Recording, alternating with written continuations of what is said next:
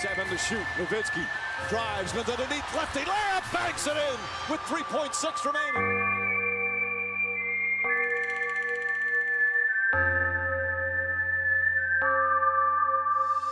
Finney Smith to inbound. Back to Doncic. Doncic pulls up, three-pointer. Bang! Bang! It's good! Doncic wins the game at the buzzer! Let's go!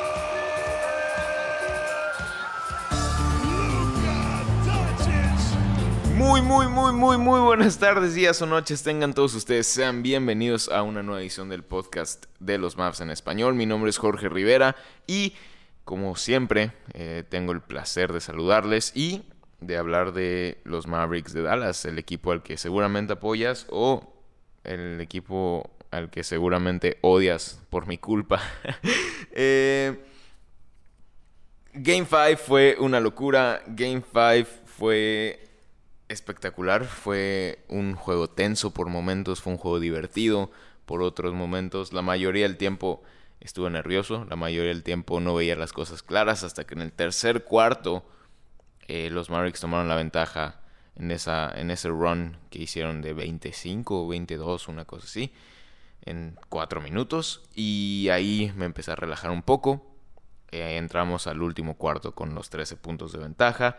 Pero, eh, como siempre, estamos haciendo pues, pues un, esfuerzo extra para mantener las cosas interesantes. Y en, los últimos, en el último minuto nos pusimos a 4 con un triple Reggie Jackson, un triple Marcus Morris. Y de la nada Kawhi estaba a un... O sea, se quedó a 2 metros de empatar el partido. Afortunadamente no pasó afortunadamente con una gran defensa de Dorian Finney-Smith, eh, los Mavericks aguantaron y tomaron otra vez la ventaja en la serie, una serie que va 3 a 2. Ningún local ha ganado, lo cual me parece una absoluta locura. Eh, todos los visitantes de esta serie han sido los vencedores. Los Mavericks tres veces en el Staples Center, los Clippers dos veces en el American Airlines Center. Y me parece que, o sea, bueno, no, no me parece. Es lógico que el primer local que gane se va a llevar la serie.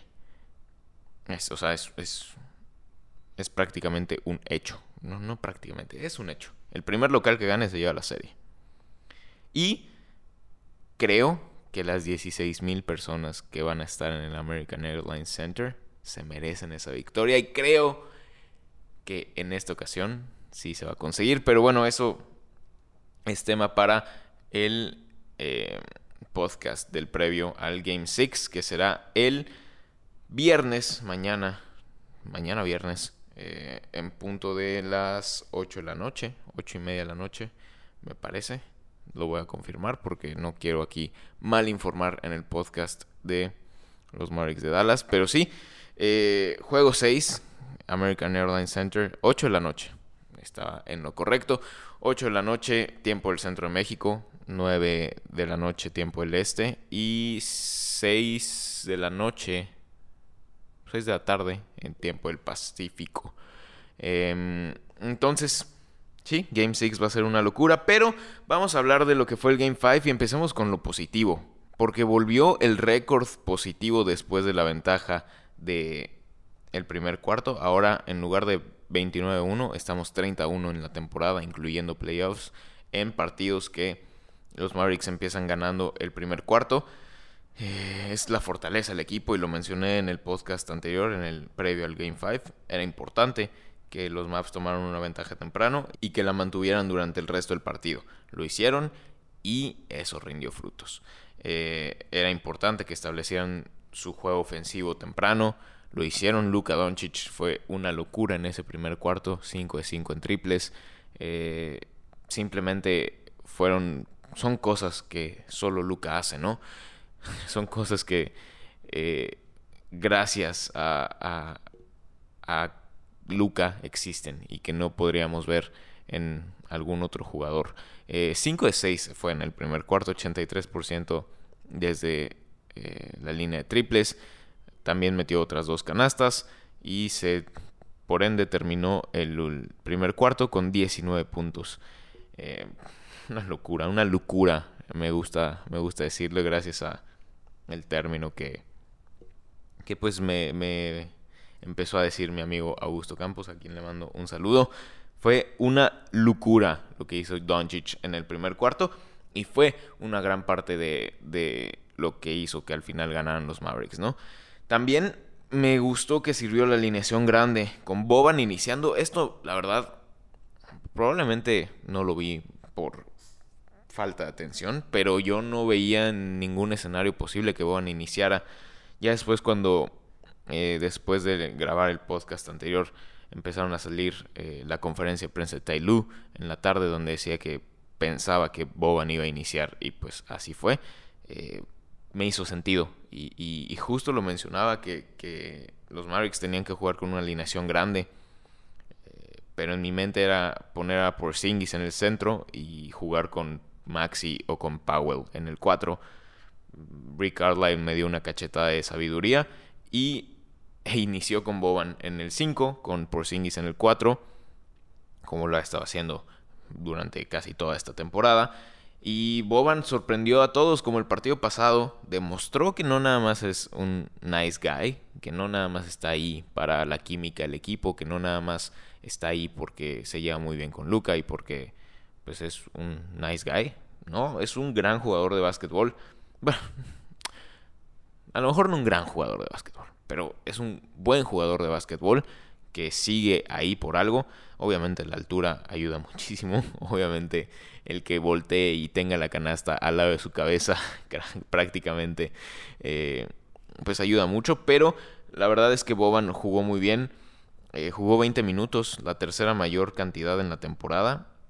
Eh, entonces me parece que son minutos importantes para Boban. Metió 9 puntos, buena aportación ahí. Em, es un imán de, de, jugadores, ¿no? Si la pelota va a Boban, tres personas van a querer quitársela porque simplemente la altura ya es un gran handicap que aprovechó muy bien ayer tanto Boban como los Mavericks. Eh, y gracias a esta alineación de gente grande, también los Mavericks limitaron los puntos en la pintura. Solo 38 anotaron los Clippers, a diferencia. Y los Mavericks anotaron 36. Entonces ahí el contraste no fue tanto como en otros partidos había sido, que era parte de la gran diferencia entre la victoria de los Clippers y pues ahora la victoria de los Mavericks, ¿no? Limitar los puntos en la pintura, otro tema que toqué el podcast anterior, y así lo hicieron y me da tanto gusto que haya funcionado Boban en el quinto y en el 5, perdón, y Boban en el quinteto inicial. Eh, porque la verdad es que si lo piensas sin, sin sobreanalizarlo, Boban en la defensa a lo mejor es una debilidad, ¿no? Porque es un jugador lento, es un jugador que a lo mejor cuando él empieza a mover el brazo tú te puedes mover a otro y sacar la falta. Pero al final de cuentas, ayer demostró ser una fortaleza. Ayer demostró que, que los Clippers tenían que sufrir para atacar la pintura, cosa que habían estado haciendo muy bien, cosa que había estado haciendo muy bien tanto Paul George como Kawhi Leonard. Ayer les costó un poco más de trabajo gracias a esta alineación con las Twin Towers. Los Mavericks jugaron zona gran parte del partido.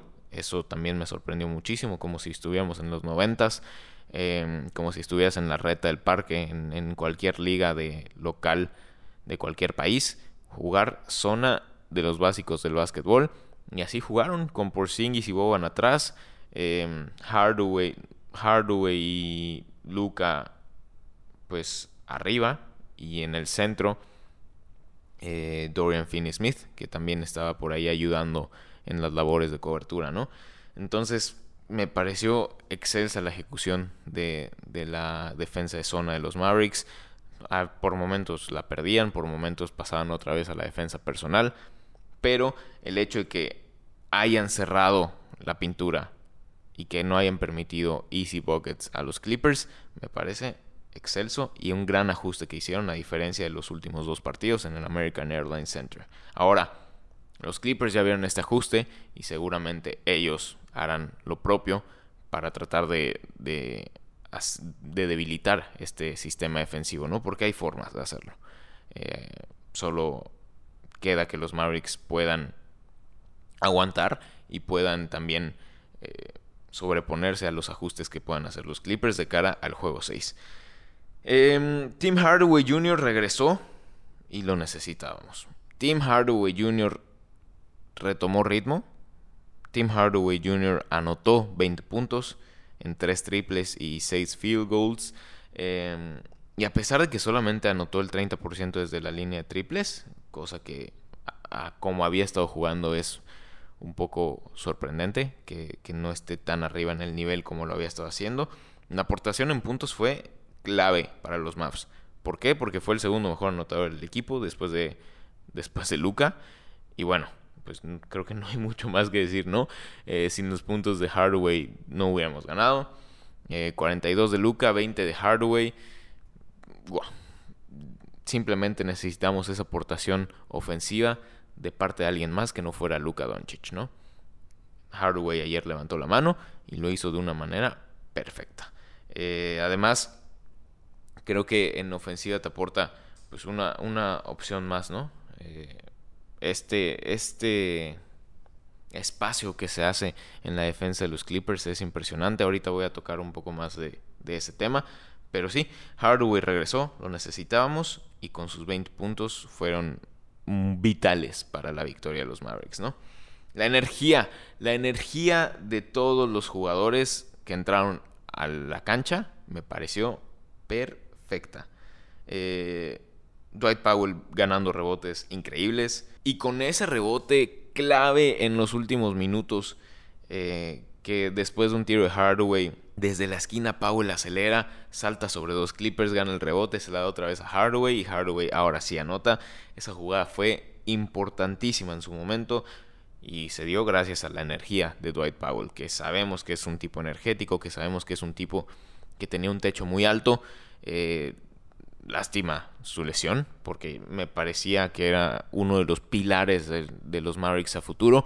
Creo que está retomando ese nivel y ojalá pueda retomarlo en su totalidad, porque Dwight Powell tiene las capacidades y tiene las condiciones para ser un jugador importante en estos Mavericks. Ayer jugó 21 minutos, que a lo mejor pues no son tantos, pero fueron minutos muy valiosos. Su plus minus está en 10 cuando estuvo en la cancha ganó 7 rebotes, anotó 8 puntos, entonces me parece que fue una gran aportación de Dwight Powell viniendo desde la banca y pues ese rebote que fue clave, ¿no?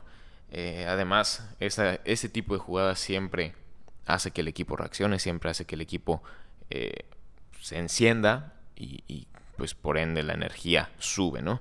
Em, la defensa de Doran Finney Smith fue importantísima, Luca lo decía, que gracias a, a esa defensa ganaron el partido hablando de la jugada clave en, los últimos segundos cuando Dodo se le planta enfrente a Kawhi Leonard y le dificulta el tiro que toma Kawhi. Eh, pero todo el partido, la defensa de Dodo, como siempre, está on point. La defensa de Dodo cansa a Kawhi Leonard, cansa a Paul George y, me parece que es importantísimo. Kawhi Leonard tuvo cinco turnovers, eh, varios provocados por Dorian. Eh, pero en general esa cantidad de turnovers de Kawhi te habla de pues de que una de que los Mavericks se pudieron cerrar y defendieron muy bien la bola. Es la eh, solo cuatro veces Kawhi Leonard tuvo cinco o más turnovers esta temporada, sin contar la de ayer, entonces son cinco veces. Eh, pero sí, no, no es usual que Kawhi pierda tantos balones y pues ayer la defensa lo obligó a perder tantos balones. En general los Clippers perdieron muchísimos. 12 turnovers tuvieron el día de ayer, de los cuales eh, se convirtieron en 11 puntos de los Mavericks, lo cual aprecio mucho. Eh, digo, se pudo haber convertido en muchísimo más, hubiera estado mil veces mejor. Pero, em, perdón, 9, sí, no, 11 puntos, 11 puntos de, de turnovers después de que los Clippers la perdieran, ¿no? También tengo que destacar y aplaudir la paciencia de Kristaps Porzingis. Ya hablé de Kristaps Porzingis, ya hablé de, la frustración que probablemente está viviendo, eh, pero el hecho de que ayer haya ejecutado el game plan al pie de la letra me habla de un jugador que está comprometido con el equipo y que ha madurado en sus últimos dos años, justo como él lo decía en la entrevista post partido. Eh, decía que, la paciencia es, es, clave en este, en este juego, que la paciencia se ha mostrado en los últimos partidos y, que se ha visto la evolución de cuando llegó a Dallas a lo que al jugador que es ahorita, ¿no? Entonces, me parece que, que, que esto, este tipo de declaraciones y este tipo de actitudes en la cancha son más que suficientes como para demostrar que, que KP está metido en ganar, ¿no? Y está comprometido con ganar. Em, sí, lo decía, sus declaraciones fueron que ha madurado mucho en los últimos dos años y que eso se muestra en la cancha. Rick Carlisle fue el primer tema que tocó en la conferencia de prensa. Antes de que le preguntaran cualquier cosa, así empezó su, su conferencia de prensa diciendo que KP fue súper paciente, que hizo un gran trabajo defendiendo y que no tuvo eh, muchos, muchos touches, muchas oportunidades con el balón, eh, porque lo están abrazando en todo el tiempo, ¿no? Eh, y también dijo que el triple por Singis en, en los últimos segundos del cuarto cuarto es el biggest shot of the year. Digo, discutible, pero me parece que por lo menos de Porzingis es el tiro más importante que ha lanzado este año con los Dallas Mavericks. Em, y pues para terminar lo positivo, creo que no puedo dejar de hablar del juego de Luka Doncic, ¿no? Que mira, hablar de maravillas de Luka Doncic podemos todos y podemos casi cada casi todos los partidos. O sea, casi siempre podemos hablar maravillas de Luka Doncic, pero lo que hizo ayer fue Impresionante. 31 de los 37 tiros de campo que hicieron los Mavericks están relacionados a Luca de alguna manera. Ya sea o porque él los anotó o porque él asistió a los jugadores que eh, lo anotaron. Hay un tweet, eh, lo voy a dejar debajo del link de este episodio si lo, están viendo en Twitter, que describe tiro por tiro cómo fue esto, eh, pues estos 31 field goals. Y bueno, sí, estos 31 field goals en los que Luca participó. Si fue un tiro de media distancia, si fue un tiro de tres para Luca, si fue un pase que terminó en una colada, si fue un pase que terminó en un triple. Lo van a ver. Em, está un poco más simplificado que eso, está solo como two-pointer o three-pointer, pero leer ese, ese, esa lista de field goals es una locura, está impresionante. Eh, Luca rompe récords, Luca es la cara de este equipo. Sin Luca ayer no se hubiera ganado. Simplemente es el mejor jugador de esta postemporada, no me queda ninguna duda. Y pues ahora tiene la oportunidad de terminar esta serie en casa frente a 16 mil personas y eliminar a los Clippers en venganza de la eliminación del año pasado, ¿no? Ahora, también hubo cosas malas en el partido. No todo fue bueno, no todo fue la win, no todo fue eh, miel sobre hojuelas, ¿no? Eh, lo primero que quiero destacar de lo malo, entre comillas, bueno, no, no entre comillas, de lo malo, eh, es el poco involvement, el poco, las pocas oportunidades que tiene Kristaps Porzingis. El año pasado en la burbuja, KP jugó de centro y promedió 20 puntos y 8 rebotes. Este año no lo han puesto a jugar de centro en esta serie eh, contra los Clippers. Entonces, ah, se me hace un poco extraño que, que Rick y los Mavericks no regresen a algo que funcionó tan bien. Porque creo, y creo que todos podemos coincidir, en que el nivel que mostró KP en la burbuja en la serie ante los Clippers ha sido el mejor que le hemos visto con los Dallas Mavericks y probablemente el mejor de su carrera. Em, y eso te lo brindó siendo el centro del equipo. Después, desafortunadamente, viene la lesión eh, y pues ya no puede explotar más este, este nivel que estaba, que estaba teniendo KP. Pero ¿por qué no regresar a ese nivel? Lo discutí ayer con Mario Gamboa. Mario, un gran amigo eh, dueño, CEO del legado NBA y del grupo legado, eh, que vimos el partido juntos, y le decía, es que, güey, fíjate en cómo la indicación está en que por Singis vaya a la esquina. Todas las jugadas la indicación era por Singis a la esquina, por Singis a la esquina, por Singis a la esquina. Entiendo por qué es esto. Entiendo que el espacio que se abre en el centro es amplio, muy amplio para que Luca pueda penetrar, para que pueda haber un corte, para que pueda haber un pick and roll con algún otro jugador que no sea Porzingis, porque Porzingis atrae mucha atención. Entonces entiendo por qué mandan a KP a la esquina para que haya espacio y otros jugadores se puedan involucrar en el partido y puedan anotar y puedan colar y puedan atacar y puedan eh, generar puntos, ¿no? Pero ¿por qué no haces lo mismo pero con KP?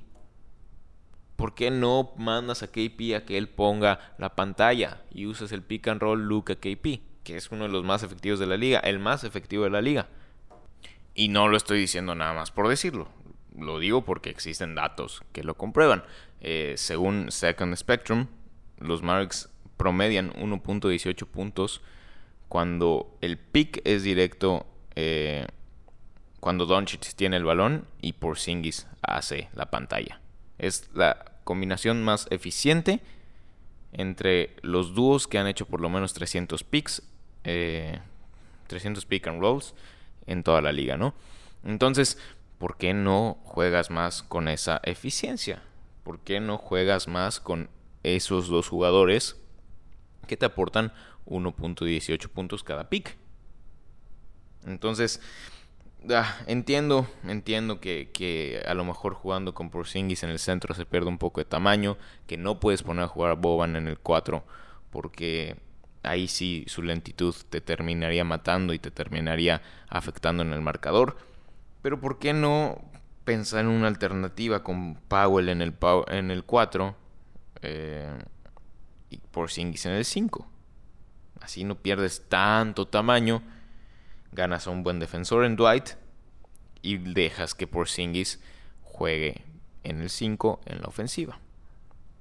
Em, yo creo que no va a ser así, yo creo que la alineación se va a repetir. Eh, pero bueno, es uno de, los puntos malos, ¿no? El poco, el poco involvement que tiene KP en, pues bueno, que tuvo KP en este juego 5. Pero ah, fuera de, que no tocó mucho el balón, pues la verdad lo hizo bastante efectivo. 3 de 6 en sus tiros, 2 eh, de 4 en triples, 8 puntos.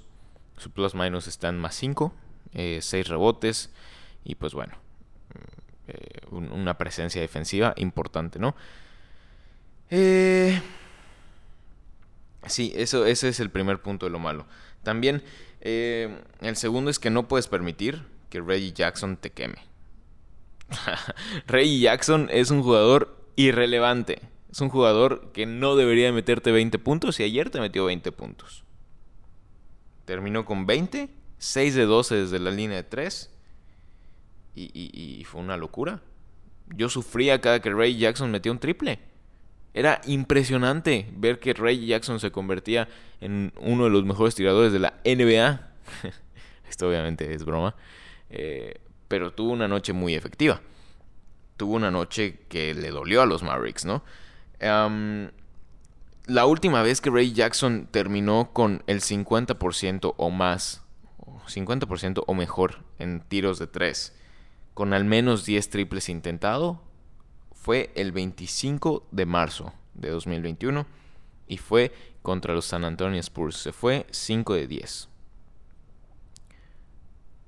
Pero de ahí en fuera creo que nunca había tirado más triples Ray Jackson en esta temporada. O sea, creo que es el partido en donde más triples intentó en toda la temporada. El más cercano es un partido de... Bueno, en un partido de 12 en el que metió solo 5. Estuvo muy cerca de replicarlo ayer. Justo hace... Hace poco, el 13 de mayo contra eh, los Charlotte Hornets. Pero de ahí un juego donde intentó 11 contra Orlando en el 30 de marzo. Entonces, digo, no es, un, no es algo típico lo que hizo Ray Jackson ayer.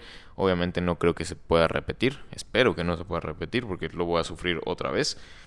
Eh, pero entiendo porque Ray Jackson tuvo tanta libertad de tirar por la cobertura de zona y porque prefiero mil veces arriesgarme a que Ray Jackson vuelva a tener una noche así a que me mate Kawhi o Paul George con triples o con coladas. O sea, prefiero que la defensa sea férrea en Kawhi Leonard y en Paul George que en Ray Jackson. Entonces, esperemos que, no se repita. Y el último punto negativo que, le vi a los Dallas Mavericks el día de ayer es que casi choqueamos, casi pechamos, casi tiramos el partido por la borda como estamos acostumbrados. 18-5, eh, 18-15 es nuestro récord de este año en partidos clutch. Que es un partido clutch. La NBA lo define como un partido que se define. Eh, dejé define muchas veces. Un partido que tiene una diferencia de 5 o menos puntos en 5 o menos minutos. Entonces, esos son los partidos clutch. Este año nuestro récord es mucho mejor que el del año pasado. El año pasado fue 17-24, este 18-15. Tampoco tuvimos tantos partidos tan cerrados este año. Eh, pero bueno, lo que perdimos, cómo nos encantaba perder en Clutch Time en 2019-2020. Una locura. 24 partidos perdidos en Clutch Time. ya se mejoró. Me parece que ese es un buen indicador. Eh, ese, la diferencia a, ganar uno más para empezar y perder nueve menos es grandiosa, es impresionante, es magnífica, yo lo aplaudo, pero ayer los fantasmas iban a salir. Si no era por la gran defensa de Dorian Finney-Smith, por la desesperación de Kawhi Leonard y por el buen rebote de Josh Richardson, mamita. No, y también eh, la mala decisión de, de eh, Terrence Mann, ¿se llama? Terrence, Terrence, no sé si se llama Terrence, se apellida Mann me, me lo detesto. Es un jugador que me parece irrelevante y me saca de mis casillas. Terrence Mann eh, tuvo una pésima decisión en una colada que hizo eh, cuando el partido todavía estaba a un punto arriba de los Mavericks. Se podía haber ido arriba a los Clippers. Eh, tiene todo para colar contra Luca y cuela y en lugar de tirar la quiere sacar. No sé, algo rarísimo. Afortunadamente pasó eso y un buen rebote de Tim Hardaway Jr. lo mandó a la línea. Después se van arriba por tres los Babs. Eh, Kawhi falla el triple. Y después el rebote de Richardson para irse arriba por cinco y asegurar la victoria.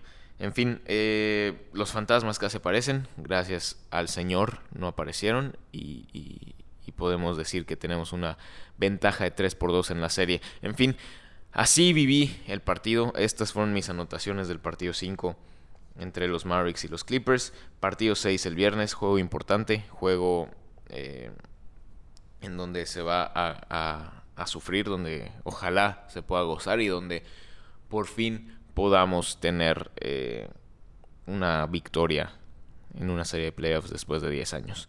Eh, si todo sale bien, el partido 7 o 1 dependiendo del resultado del juego 6. Será el domingo a las 2.30 de la tarde, tiempo del centro de México.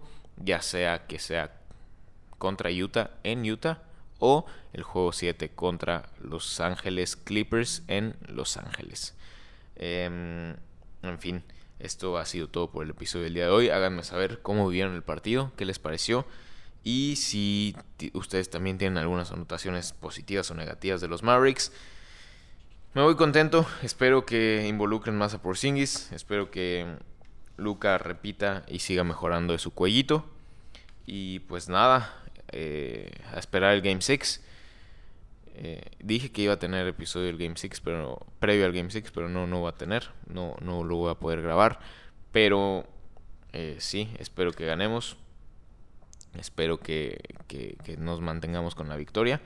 Y que este estas cuatro victorias en series después de ganar un juego 5 se conviertan en 5 para tener un overall de 6 de 5 y 6, 5 y una perdida, perdón.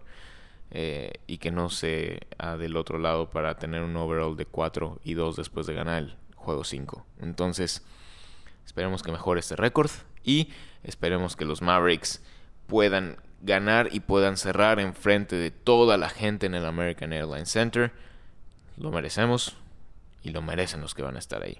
En fin, eh, es todo por hoy. Muchísimas gracias por escuchar y nos vemos en el Game 1, probablemente. Post Game 1. Go